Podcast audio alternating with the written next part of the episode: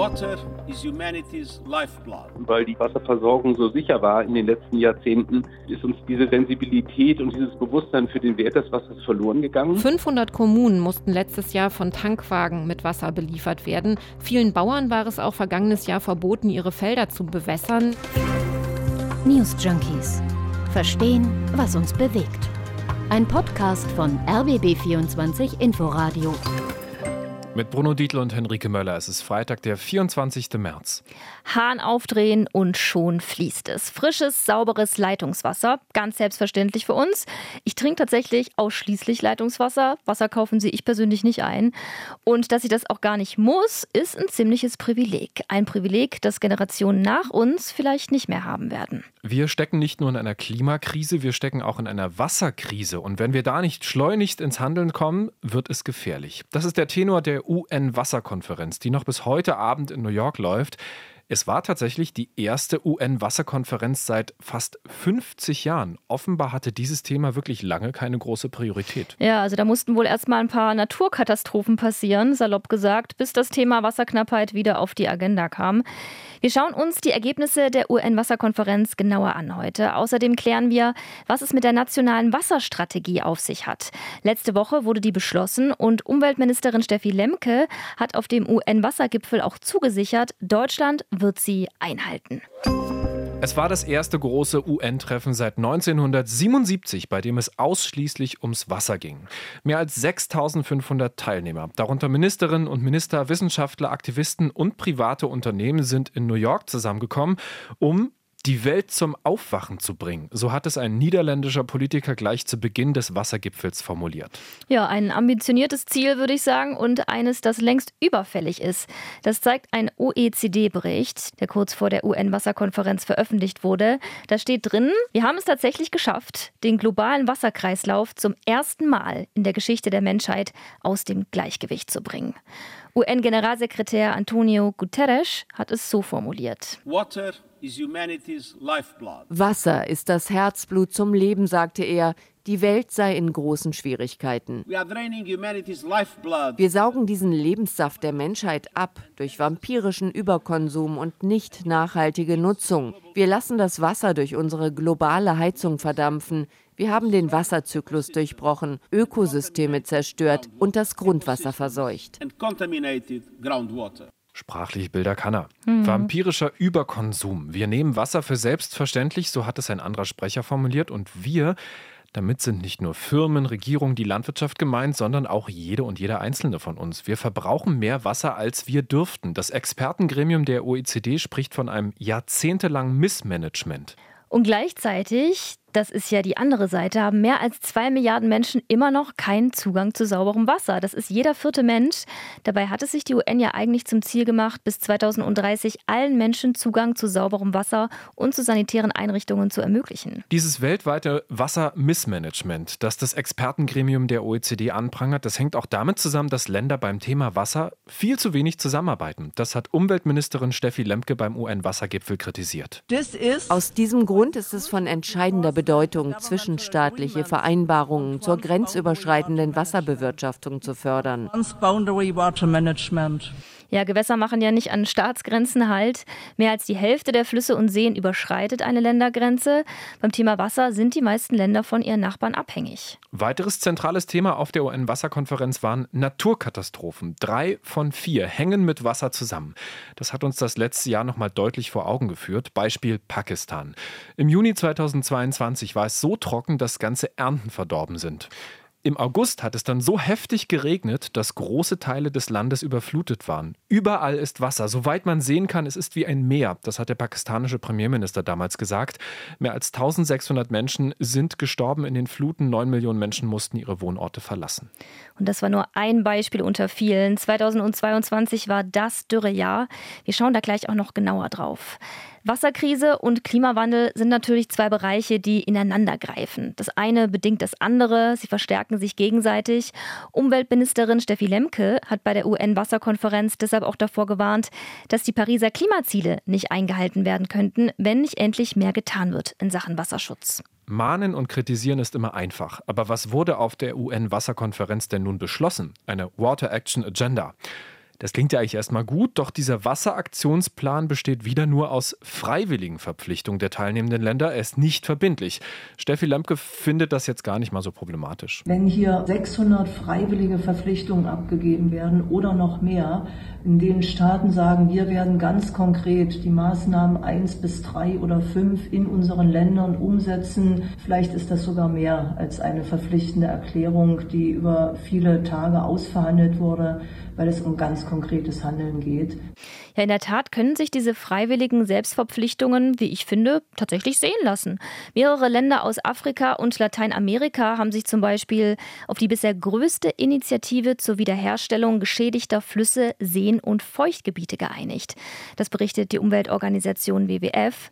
Bis zum Jahr 2030 sollen 300.000 Flusskilometer, das ist eine Strecke von mehr als sieben Erdumfängen, und 350 Millionen Hektar Feuchtgebiete, das ist eine Fläche größer als Indien, renaturiert werden. Süßwassersysteme sind ja extrem wichtig fürs Klima, auch fürs Trinkwasser. Also eine Maßnahme, mit der man mehrere Fliegen mit einer Klappe schlagen kann. Deutschland ist beim Wasseraktionsplan auch mit fünf Selbstverpflichtungen dabei. Süßwasserreserven besser schützen ist eine davon. Eine andere, die nationale Wasserstrategie, da gucken wir nachher nochmal im Detail drauf. Außerdem hat Umweltministerin Steffi Lemke zugesichert, afrikanische Länder beim Trinkwassermanagement zu unterstützen. Dazu gehört zum Beispiel auch in Wasserleitungen zu investieren, denn die sind in nicht wenigen Ländern marode und alt, wodurch auch sehr viel Wasser einfach verloren geht. Deutschland hat auch außerhalb der Konferenz schon jetzt mehr als 700 Millionen Euro an Entwicklungsgeldern pro Jahr in Projekte weltweit gesteckt, die sich mit dem Zugang zu Wasser beschäftigen. Also beispielsweise in Ländern Afrikas ist Deutschland da aktiv. Weltweit sind wir damit sogar einer der drei größten bilateralen Geber im Wassersektor. Das ist Janina Schreiber von von der SWR Umweltredaktion. Deutschland hatte beim UN-Wassergipfel eine führende Rolle, sagt sie nach drei Tagen Konferenz. Also die deutsche Delegation, angeführt von Bundesumweltministerin Steffi Lemke, die sieht sich da selbst so als Treiber, um den internationalen Diskurs zum Wasser und zur Wassernutzung nochmal anzufachen. Und Lemke hat auch nochmal deutlich gemacht, das Thema Wasser soll jetzt so schnell nicht mehr aus dem Blickfeld verschwinden. Deshalb fordert Deutschland noch mehr regelmäßige zwischenstaatliche Treffen, wie zum Beispiel so eine Wasserkonferenz und auch einen eigenen UN-Sonderbeauftragten für Wasser, um das Thema noch mal mehr auf die Agenda zu bringen. Und dieser UN-Sonderbeauftragte für Wasser, der wird mit großer Wahrscheinlichkeit auch kommen, hat Steffi Lemke angekündigt. Ein Ergebnis der UN-Wasserkonferenz diese Woche in New York. Diese Initiative hat bereits die Unterstützung von 150 Delegationen. Deutschland ist bereit, sich an der Finanzierung zu beteiligen. Denn wir sind überzeugt, dass nur ein Sondergesandter sicherstellen kann, dass Wasser künftig eine Priorität in der multilateralen Zusammenarbeit bleibt. Was sonst noch in dieser Water Action Agenda steht, weitere freiwillige Selbstverpflichtung, das wissen wir dann heute Abend. Da wird der Aktionsplan offiziell vorgestellt. Machen wir es doch jetzt mal konkret. Gerade haben wir ja eher allgemein über das weltweite Wasserproblem gesprochen. Aber wie zeigt sich das auch hier bei uns? Denn Wasserknappheit ist auch bei uns in Europa angelangt. Vielleicht habt ihr die Bilder vom Gardasee gesehen. Der Wasserstand ist dort so niedrig, man kann zu Fuß zu Inseln laufen, die immer nur per Boot erreichbar waren. Es gibt ja auch schon so Schlagzeilen wie niedriger Wasserstand bedroht Urlaub. Oh Mann, also wenn das der erste Gedanke ist.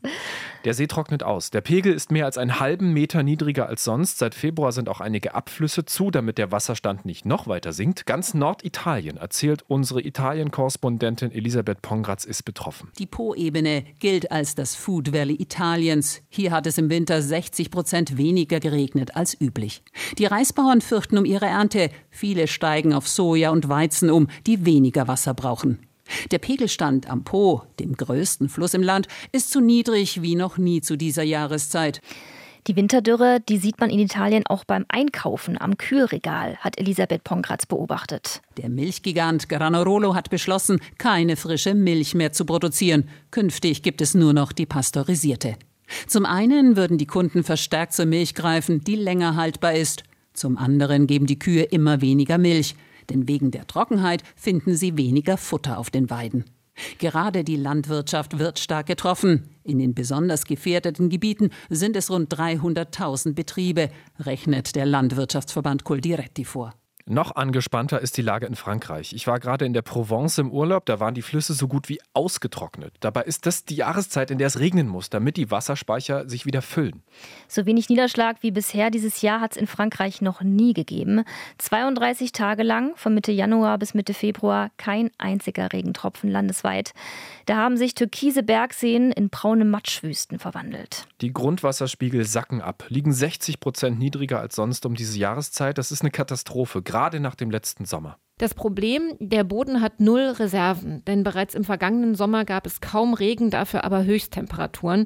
500 Kommunen mussten letztes Jahr von Tankwagen mit Wasser beliefert werden. Vielen Bauern war es auch vergangenes Jahr verboten, ihre Felder zu bewässern, denn der Anbau von Getreide, Obst, Gemüse und Futterpflanzen macht knapp 50 Prozent des gesamten Wasserkonsums in Frankreich aus. Das ist unsere Frankreich-Korrespondentin Julia Borutta. Die Dürre könnte mittelfristig aber auch dafür sorgen, dass die Stromerzeugung schwieriger wird. Die 56 Kernreaktoren benötigen größtenteils Kühlwasser aus Flüssen und rund 20 Prozent des Stroms werden durch Wasserkraftwerke erzeugt. 31 Prozent des gesamten Wasserverbrauchs gehen in Frankreich auf das Konto von Atomkraftwerken.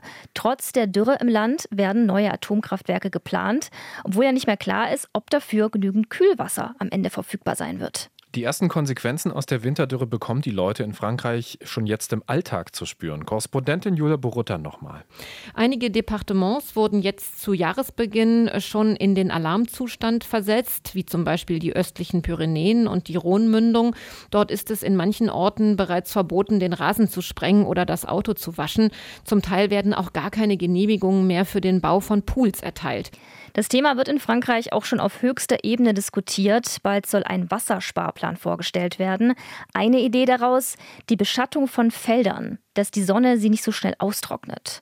Und die Erneuerung von Wasserleitungen, die sind nämlich auch dort in Frankreich teilweise ziemlich marode.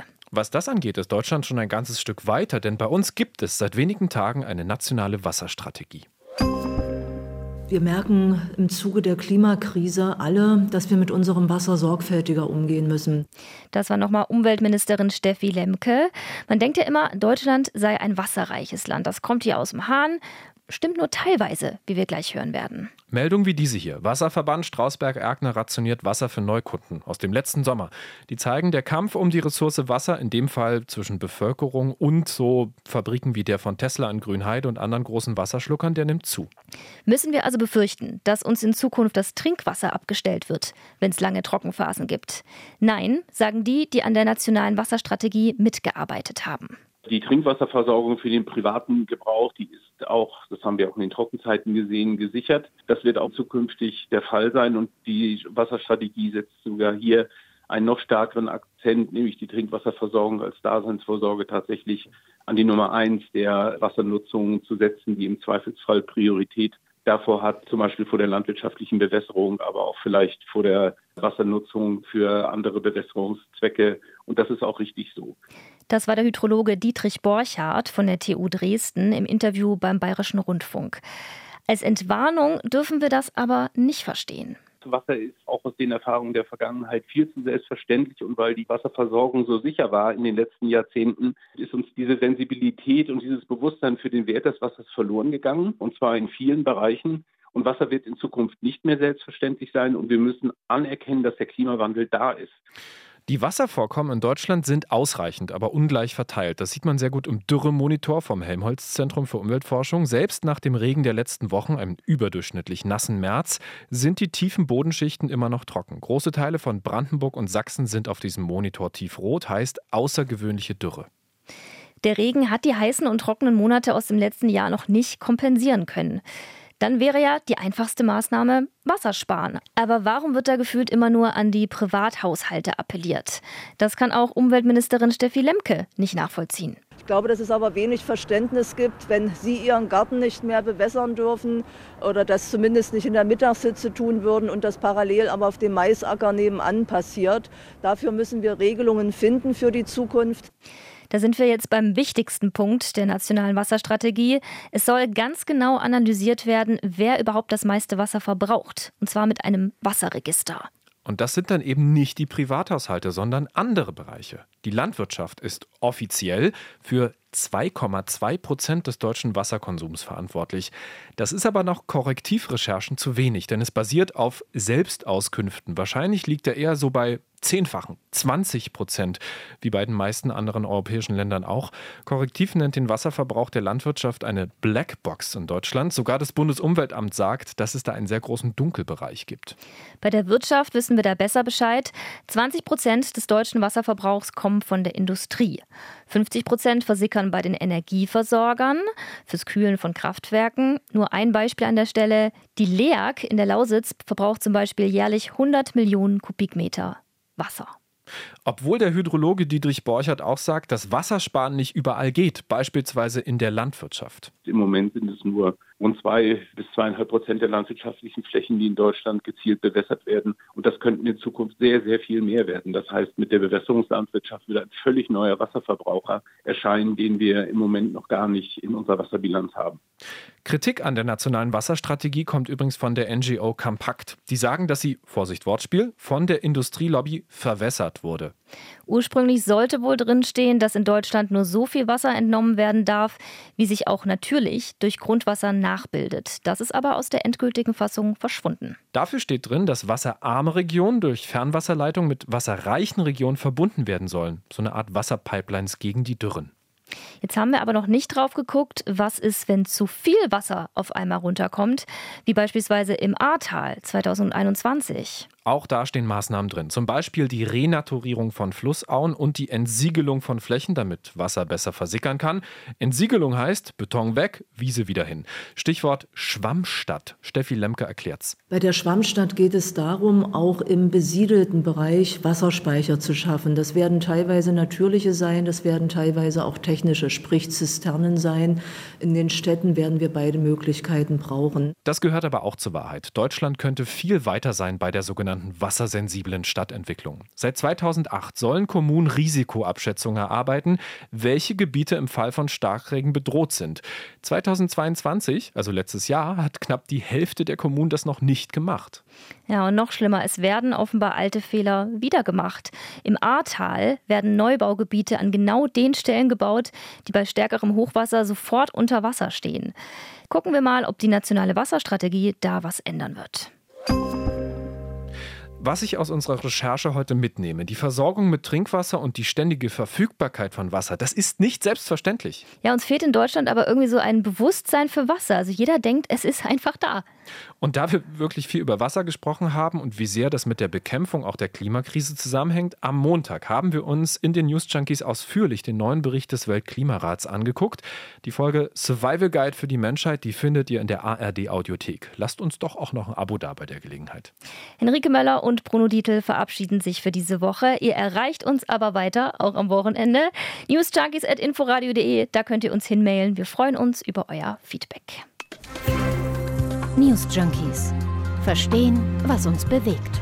Ein Podcast von RBB24 Inforadio. Wir lieben das Warum.